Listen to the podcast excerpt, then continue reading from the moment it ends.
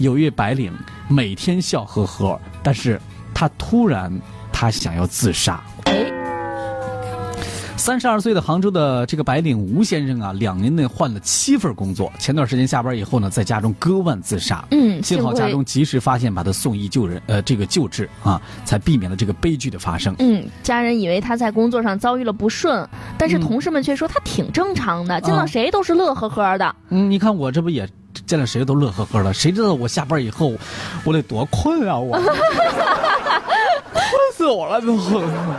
随后呢，吴先生来到浙江医院精神卫生科检查，诊断结果是微笑抑郁症。微笑抑郁症，对，吴先生告诉记者、嗯医生说，这高强度的工作让他压力非常大，复杂的职场环境也让他变得疑神疑鬼的，总觉得同事要害他。你看看。啊但是啊，为了在同事、领导面前维护一下自己的形象，就嗯经常强颜欢笑。哎，经过一段时间的药物治疗呢，吴先生的情绪也是有所好转。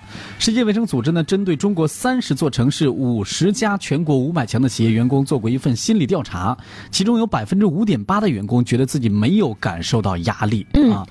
另外呢，大部分人都有过不同程度的焦虑或者是抑郁的一些情绪存在。在这儿呢，医生建议职场中感到压力过大的时候，应该找到合适的方法缓解情绪，嗯否则长此以往呢，会对生活和工作都产生非常大的影响。所以说呀，这个假期当中该好好玩，咱们就得好好出去玩啊。或者你假期没有出去玩，我加班了，那适当的时候咱们得出去玩，释放一下自己的这个内心的一些压抑，该释放就得释放一下。对，啊多运动运动啊。对，这那机器转两天，它还得歇一歇，得检修一下呢。咱们人也得检修一下的是吧？对是吧？所以呢，千万不能让这样的一些坏情绪影响到我们的工作。那情坏情绪坏到一定程度的时候，它不单是影响到工作了，很有可能影响到生命哈。